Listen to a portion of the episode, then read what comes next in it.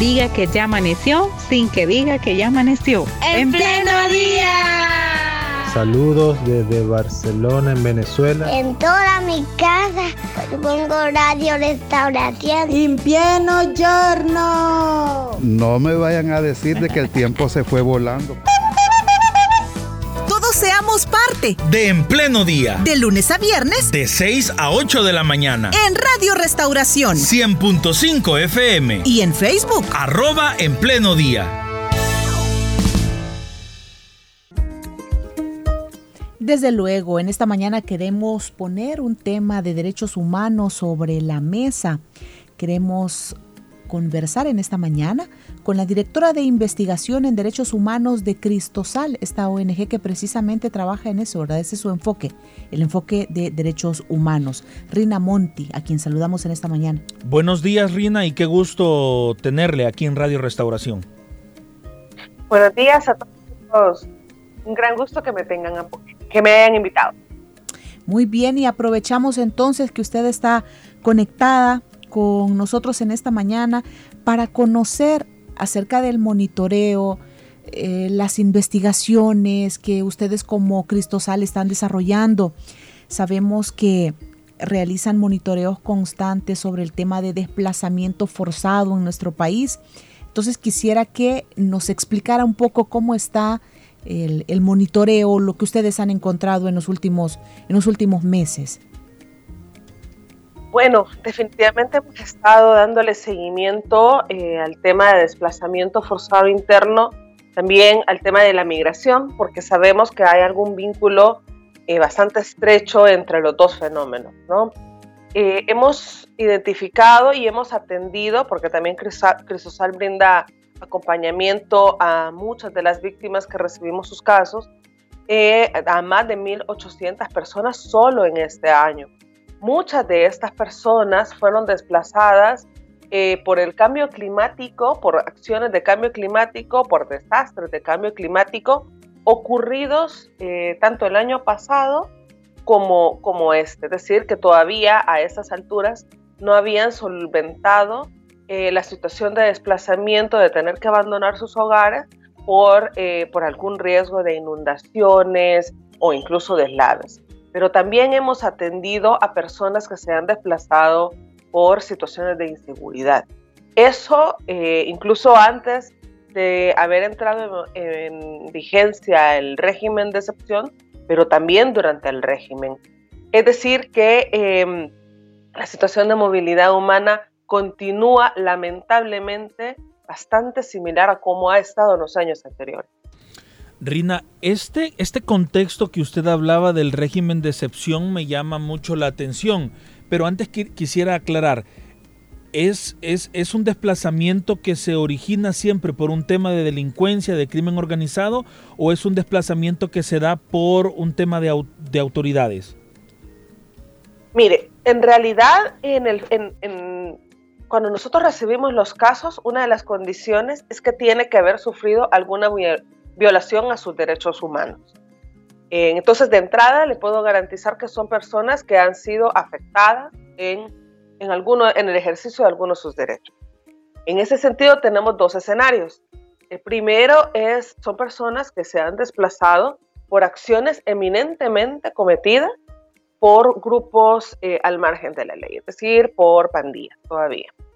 Eh, ahí hay una gran variedad, hay personas, por ejemplo, que em, dentro del régimen las pandillas señalaban que alguna familia en específico en una zona había develado, había realizado una llamada anónima para la detención de otros pandilleros de, la comunidad y ante esta amenaza, esa presunción de las pandillas, em, amenazan a la familia. Y luego esta tiene que verse forzada en salir. También tenemos otros casos como acciones propias bastante similares a las que se estaban haciendo antes, es decir, que tienen mucho que ver con todavía el control territorial de algunas zonas eh, y eso hacía que también se desplazaran. Y el tercer grupo dentro del grupo de personas afectadas por pandillas son personas que eh, se les estaba cobrando la renta retrasada, es decir, que habían suspendido eh, a la entrada del régimen, pero cuatro meses después comenzaban otra vez a cobrarse y se cobraba con intereses y, los cuatro meses que no se cobró. Entonces, ante la imposibilidad de las familias de pagar, porque ya sabemos que la situación económica en este año ha sido muy compleja, estas personas se tuvieron que eh, desplazar. Y por otro lado, tenemos siempre dentro de la categoría de personas por violencia, son personas que han, han recibido amenazas por eh, autoridad, es decir, por alguna persona de la policía o de la Fuerza Armada, ya sea por, un, por temas personales, porque hemos tenido varios casos de personas que señalan que son problemas personales de la policía, de algún policía, con ellas o ellos, o eh, también por temas de acoso sexual, abuso sexual, y también porque hay familiares que se les acusa de que están ocultando a pandilleros cuando en muchas ocasiones las familias pierden el contacto con ellos y eh, no soportan eh, la presión a familias, empiezan a recibir amenazas, amedrantamiento y tienen que salir de las comunidades para evitar la detención de un familiar que no tiene nada que ver. Rina, ¿y ustedes como Cristosal cómo analizan esto si estamos bajo un régimen de excepción? ¿Por qué es que se sigue dando este tipo de casos?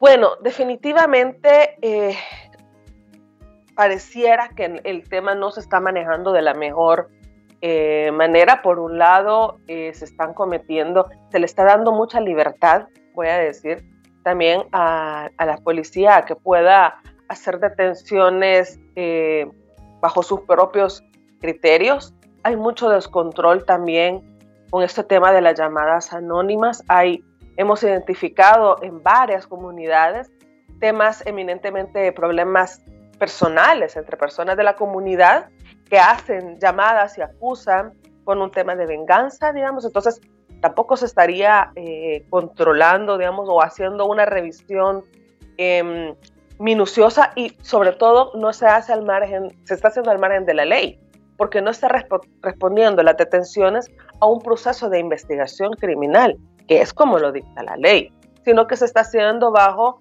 sospechas, pero automáticamente se les está dando seis o hasta doce meses a las personas eh, en situación de en detención, ¿verdad? Eh, por otro lado, pareciera que en las comunidades el tema definitivamente ha habido, al menos las personas han percibido cambios en, materia de inseguridad o, o, o mayor, perciben más seguridad en sus comunidades, pero no del todo, pero saben que no del todo está controlado. Y esto también hace eh, que puedan tener este tipo de amenazas luego de que las pandillas les manden un papel y les digan, recuerde que tiene que estar eh, guardándome la extorsión, la cuota, etc. Eh, y esto definitivamente pareciera que es algo que, que todavía el gobierno no, no lo ha manejado de la mejor manera. Y no lo ha manejado de la mejor manera porque no lo está haciendo sobre la base de investigación criminal, que es tal como lo dice la ley y, tal como debería de estar procediendo la Policía Nacional Civil y la Fiscalía. Y dentro de este monitoreo, Cristosal ha identificado algún factor en común o algún patrón de quiénes son las personas o cómo son las familias que se están viendo obligadas a, desplazarse? Definitivamente la mayoría de personas son personas en situación de pobreza. Eh, son zonas, habitan, perdón, en zonas usualmente muy vulnerabilizadas. Ahí tenemos, eh, digamos, dos tendencias. En primer lugar, hay varias personas que viven en zonas que tienen mucho estigma de, que viven eh, grupos al margen de la ley y esto también hace que ellas sean más vulnerables, eh, sobre todo familias que tienen hijos, eh, hijos hombres, eh, adolescentes o jóvenes, que eso hace que, la policía sospeche que estos muchachos pueden estar vinculados a un grupo de crimen organizado, así sea no tengan el estereotipo, digamos, físico que la policía lamentablemente ha sellado a algunos eh, chicos que se utilizan un tipo de ropa, etcétera, eh, automáticamente son, son personas que, que, pertenecen a la pandilla. Eh, pero y también tenemos otro grupo poblacional importante que es las personas que viven en zonas muy empobrecidas. Tenemos varios casos de zonas rurales, hay algunas em, personas también que viven en zonas em, costeras, pero que tienen, es, que, siempre tienen la misma em, característica de, vivir en zona, en, de tener una situación económica bastante empobrecida. Pero también tenemos que reconocer que también Cristosal eh, usualmente brinda asistencia a este grupo poblacional porque es normalmente el que, le el que nos busca para brindarles alguna asistencia. Quiero, digo esto porque normalmente las personas que tienen posibilidades económicas viven el desplazamiento en silencio y no le avisan a nadie. Entonces es difícil poder identificar a este otro grupo poblacional. Bien, y viendo el mapa de El Salvador, ¿Cómo es que se han dado estos desplazamientos internos? ¿De qué zonas hacia cuáles otras zonas? Es bastante variado. Eh, la mayor parte de personas, pero también tiene mucha relación con lo que estaba señalando, son zonas eh, de la zona metropolitana. Eh, personas que viven acá dentro de, del área metropolitana de San Salvador o las zonas más densamente pobladas. Entonces podemos encontrar también casos en San Miguel, incluso en las zonas de la libertad, por esta área de Lourdes más o menos, eh, y de la zona oriental. Curiosamente, hemos tenido varios casos de San, sí, de San Miguel, pero hemos tenido varios también de Usulután. El, fenómeno en general em, es bastante diverso y funciona, mm, pareciera que no funciona específicamente en una zona eh, que en otra. Eh, de acuerdo a los, al registro histórico de Cristosal, casi que le podría garantizar que hemos registrado casos al menos del 70% eh, de los municipios del país, un 60-70%. Entonces me pareciera que el tema de desplazamiento está totalmente expartido en el país. Muy bien, Rina, aquí nos hacen una pregunta bastante interesante a través de los comentarios que nos llegan a nuestro WhatsApp. Les recuerdo, nuestra audiencia puede participar 7856-9496. Esta entrevista la transmitimos de manera simultánea también a través de nuestra fanpage en Facebook, a través del Twitter de Radio Restauración y a través de nuestro canal en YouTube. Las estadísticas, las cifras y los comentarios que usted nos hace sobre desplazamiento toman en cuenta a los integrantes de miembros de maras o pandillas que también han tenido que desplazarse porque la autoridad los busca por sus delitos? Bueno, en principio Cristosal no brinda acompañamiento directo a, ninguna persona que tenga algún vínculo con pandilla. Es decir, que en eso sí tenemos bastante eh, cuidado, digamos, a la hora de hacer las entrevistas. En algún momento de nuestra historia hemos identificado casos y se trabaja de otra manera, no se le brinda asistencia de cristosal, sino que se puede trabajar con otra organización o alguna instancia, incluso alguna instancia del Estado. Eh, así que los datos, al menos que les estoy dando de, este año, eh, de acuerdo hasta donde hemos logrado identificar, porque ustedes saben que esto es un proceso que eh, necesita tiempo para también poderse Em, desmenuzar bien la información, pero en principio no son personas que pertenecen a pandilla. Muy bien. Y en estos casos también hay registro de eh, policías, miembros de la policía, miembros de la Fuerza Armada, que ellos estarían también viéndose obligados a desplazarse por amenazas o por algún tipo también de problemas. Y, es muy buena pregunta la que usted me hace, porque en la policía hemos logrado identificar una diferencia importante, tanto con víctimas como victimarios. hemos, hemos identificado varios casos de policías que eh, han tenido todavía el riesgo o han tenido algún tipo de problema, no solamente con grupos de pandillas, sino que incluso problemas con otros policías y em, se sienten en, en, una situación de vulnerabilidad y eso ha hecho que también eh, tengan que migrar, lo, perdón, tengan que desplazarse internamente. Y era justamente lo otro que iba a decir, que muchos de estos policías al final eh, se decantan por migrar, es decir, que no ven una alternativa dentro del país porque eh, saben que puede ser, sobre todo aquellos que tienen problemas también con la misma policía, no, a veces pueden ser problemas personales. Em, pueden ser identificados acá y capturados o etcétera. Entonces, eh, se decantan más por irse normalmente. Eh, por otro lado, también hemos tenido, no hemos tenido de la Fuerza Armada, eso también es algo que, tengo que mencionar, como víctimas, no hemos identificado, al menos en este último año, en años anteriores sí hemos identificado miembros de la Fuerza Armada perseguidos por pandillas, eh, incluso familias enteras de, soldados eh, huyendo de pandillas por un tema de, violencia y, y, obviamente sí les hemos atendido. Eh, ahora, con, en cuanto a los victimarios, sí se ha incrementado, como victimarios, sí se ha incrementado el porcentaje de policías señalados en desplazamiento.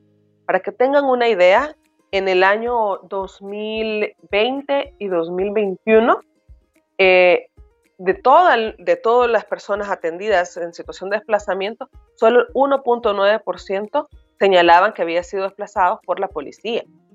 Eh, mientras en este momento, en este año, en todo el año, hasta el 26 de septiembre, porque los datos que les presento son hasta el 26 de septiembre, eh, hay el 6.9 de las personas se han desplazado por algún hecho de violencia cometido por la policía y la Fuerza Armada. Esto es preocupante porque el incremento ha sido en más del 5% eh, de los casos.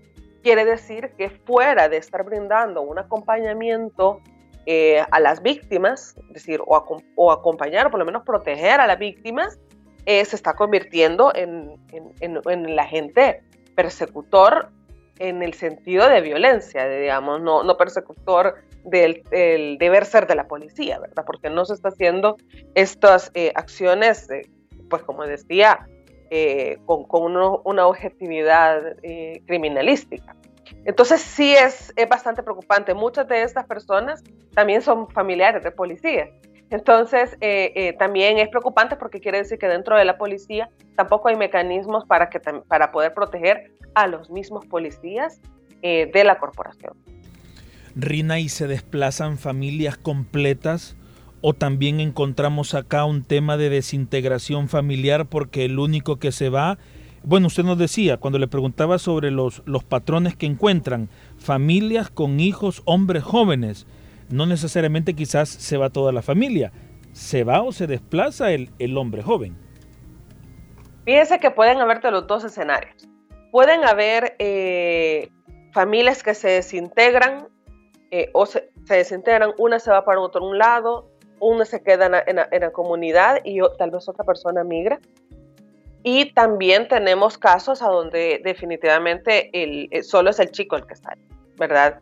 Esto es preocupante porque también puede tener relación con la cantidad de personas detenidas en frontera sur eh, con Estados Unidos, que se han incrementado el número de niños, que para, para, para los datos estadísticos de niños es, son menores de 18 años, en Frontera Sur que van solos y podría ser también que fueran estos chicos.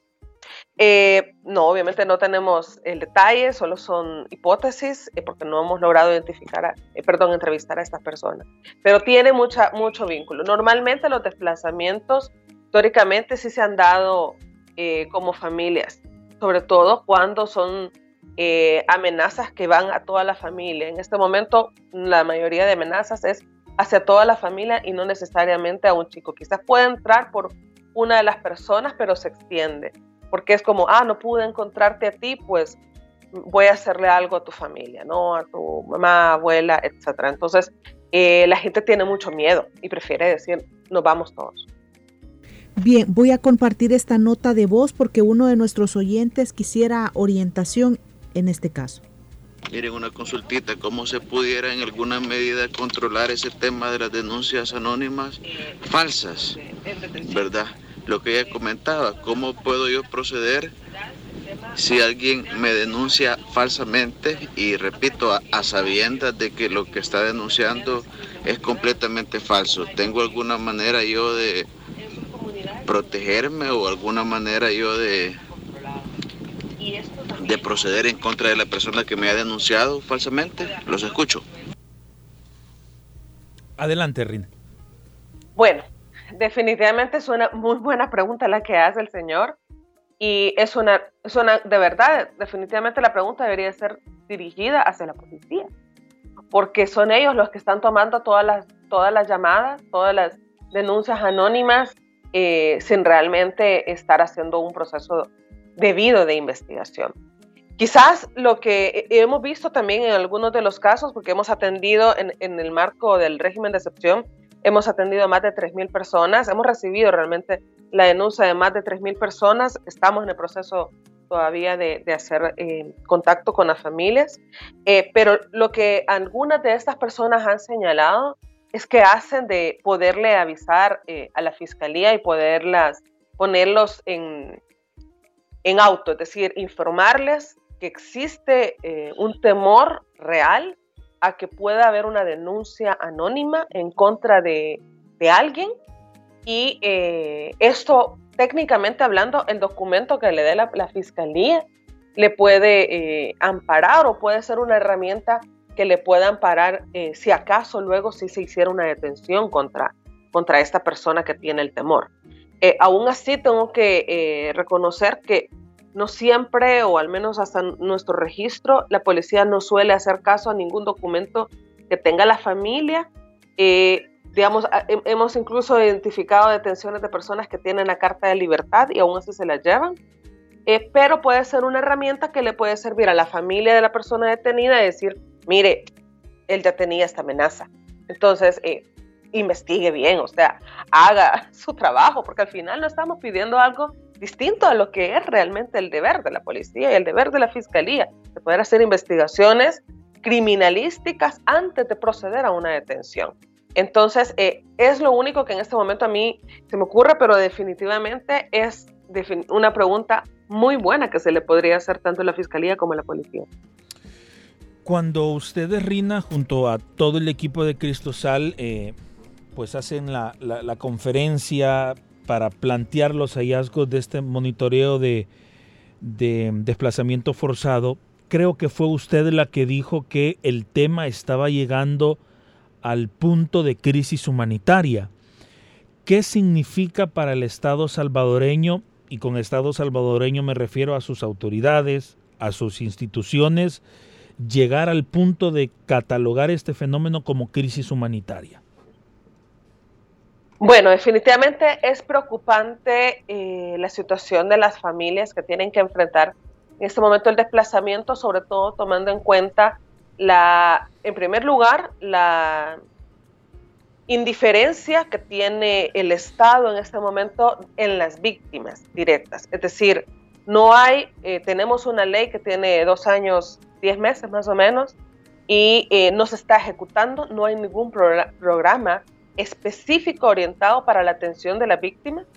Cuando llegan a víctimas a pedir alguna asistencia, son derivadas a las organizaciones de sociedad civil en, tanto nacionales como internacionales, que no necesariamente tienen la capacidad económica de poder brindar todo el acompañamiento. Entonces, eh, muchas de estas familias quedan, pues, básicamente a su suerte. Con, en, un contexto a donde, el, por un lado, la canasta básica se ha incrementado, de la manera en que se ha incrementado el costo de la vida, tiene el nivel que tenemos en este momento, incluso poderse plantear de hacer un traslado a una persona de cambiarse de casa, poder alquilar otra casa, ir a encontrar una casa que pueda ser eh, pagable es realmente un desafío.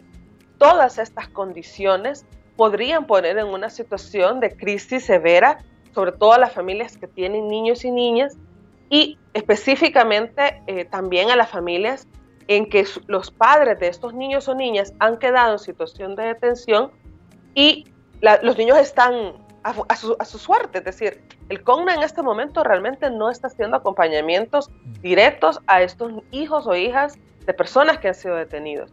Entonces la responsabilidad y el cuidado de estas criaturas queda en manos de los familiares, de incluso hemos tenido casos de personas que eh, ya desplazadas han tenido que ver cómo hacen para poder eh, distribuirse sobrinos, nietos eh, que han quedado a su suerte hasta de 17 eh, eh, sobrinos y nietos. Entonces, es una situación que podría realmente en algún momento descontrolarse. El reto que tenemos como, como, como Estado, definitivamente, por un lado, el Estado, el Ejecutivo, tiene que operativizar la ley, tiene que operativizar a nivel presupuestario, porque si no tiene presupuesto, es muy difícil que las instancias del Estado puedan hacer algo y que no sea un presupuesto solo para pagar salarios, que son importantes sin la más mínima duda, pero necesita también al acompañamiento de una opción palpable, es decir, poder apoyar a las personas en un alquiler, etcétera, ubicaciones exitosas, que lo dice también la ley, son las soluciones duraderas. Y por otro lado, también a la, a la sociedad, pues también en muchas ocasiones, y es, es admirable en, las, en algunas comunidades, eh, la empatía que se da, ¿verdad? De decir, eh, echarle la mano al vecino cuando está en una situación eh, complicada, sobre todo cuando ha quedado, como decíamos en, en, la presentación del informe, cuando quienes han quedado a la deriva son niños y niñas que no entienden realmente todo lo que está sucediendo y lo único que saben es que su, su vida normal, digamos, ha quedado totalmente desvanecida. Y esto podría tener implicaciones también en materia de salud mental de niños y niñas. Y esto tampoco está siendo atendido desde las instituciones del Estado. Otro, otra nota de voz que quisiera compartir en esta mañana porque nuestra oyente quisiera escuchar su opinión. Que yo tengo, nosotros tenemos un caso como familia. Los vecinos denunciaron a mi sobrina. Hace ella va para cuatro meses y no, y ella es inocente, solo porque quizás le caía mal a una, a una de las vecinas y tuvo una media discusioncita con, la, con una de las vecinas y eso pasó. Y ya tiene cuatro meses, para cuatro meses va mi sobrina y mi hermana sin saber nada de ella, no sabemos nada de ella, solo sabemos que la tienen en la panteo, pero hasta ahí. Así es que eso sí se puede dar y no hay ninguna ley que nos ampare a, a las familias pues afectadas, ¿verdad? Pero bueno, quiero escuchar la respuesta de la licenciada. Bueno, definitivamente estos escenarios son más comunes de lo que quisiéramos. Eh, como Cristosal hemos atendido, hemos recibido varias de este tipo de denuncias y tal como está señalando la señora, es algo, por un lado, muy frustrante para las familias, eh, la incertidumbre también en la que se encuentran, que no saben cómo están las personas detenidas sobre todo cuando saben que no, que no necesariamente que la detención no ha obedecido a un proceso de investigación. Es precisamente por eso que desde las organizaciones hemos señalado la importancia de levantar el régimen de excepción tal como se está haciendo en este momento. El régimen de excepción no es el único mecanismo realmente para poder eh, combatir el crimen organizado. Lo que se está pidiendo es que cuando se haga una detención se haga sobre la base de evidencia, que se haga sobre la base de investigación concisa, que se tenga todo em, en un marco legal, que se haga dentro del marco legal para poder garantizar que la persona que está siendo detenida en efecto pertenece al crimen organizado y no sea, tal como dice la señora, un problema de un vecino o como decía el otro señor que tenía temor, porque a veces uno sabe cuando puede haberle caído mal, o incluso en, los problemas comunitarios puede ser por un tema de que la basura del vecino me pega a mi, a mi, a mi puerta y se enoja y etcétera. Entonces, eh, eso, ese tipo de, de, cosas que normalmente pueden parecer eh, muy, muy simples, en este contexto puede ser algo utilizado, mal utilizado por la gente y puede estar causando muchísimo más daño. Es precisamente por eso que hemos señalado la necesidad de que se haga, que se pueden hacer las detenciones, no, no, nos, no nos negamos a ello, eh, realmente es, es la responsabilidad del Estado que lo haga, pero lo tiene que hacer sobre la base de evidencia. Y es por eso, precisamente para poder evitar este tipo de situaciones. Muy bien, Rina, el tiempo prácticamente se nos fue, eh, pero me gustaría saber de manera muy rápida si han tenido la oportunidad de recibir alguna retroalimentación de las autoridades al conocer estas denuncias o estas estadísticas o el tema, digamos, eh, ¿cómo decirlo? Hay otras prioridades, digamos, o hay poco interés por, por resolver estos, estas denuncias. Bueno, definitivamente eh, hay mucha indiferencia. Eh, lamentablemente como organizaciones de sociedad civil no, no, no tenemos oportunidad de tener acercamientos directos con el Estado. Cuando hemos acompañado nuestros casos tanto de desplazamiento como las personas detenidas en el régimen, eh, las detenciones arbitrarias, eh, no recibimos realmente una respuesta del Estado. Se hace todo lo posible para poder hacer una activación Eh, hay algunas instituciones, por ejemplo, el ISDEMU, sí ha hecho algunos acompañamientos a personas desplazadas, a mujeres desplazadas, eh, pero, pero también mucho depende de la voluntad de la funcionaria pública que esté atendiendo, no necesariamente una retroalimentación directa a nivel de direcciones, por ejemplo. Entonces, eh, sí, recibimos mucho silencio, pero sí se le agradece también muchísimo a mucho funcionario público a nivel técnico que sí está haciendo lo que puede con los recursos que puede. Bueno, hay, hay más audios que nos han llegado de casos en donde nos explican varias situaciones. Si nuestros oyentes quisieran eh, buscar el apoyo de Cristosal, ¿por qué medios podrían hacerlo?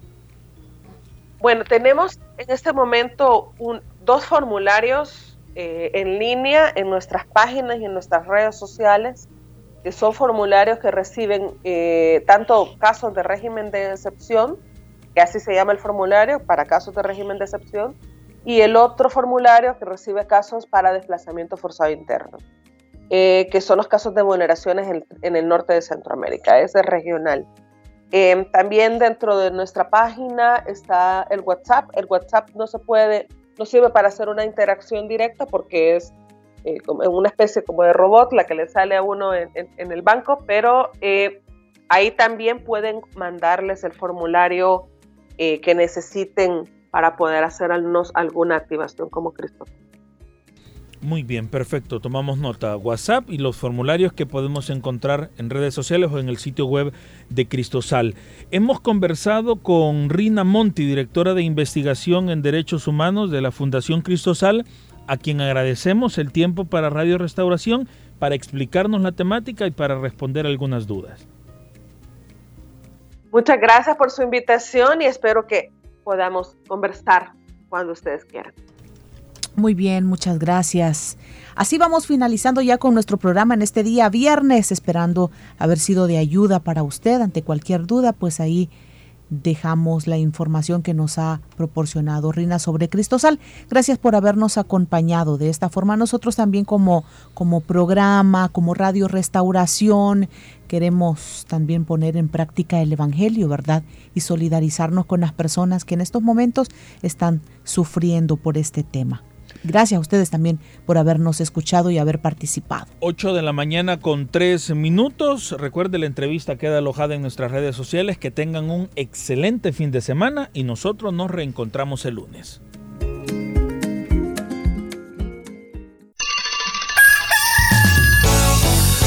Diga que ya amaneció sin que diga que ya amaneció. En, pleno día. Saludos desde Barcelona, en Venezuela. En toda mi casa pongo radio restauración. Pieno giorno. No me vayan a decir de que el tiempo se fue volando. Todos seamos parte de En Pleno Día. De lunes a viernes. De 6 a 8 de la mañana. En Radio Restauración. 100.5 FM. Y en Facebook. Arroba En Pleno Día.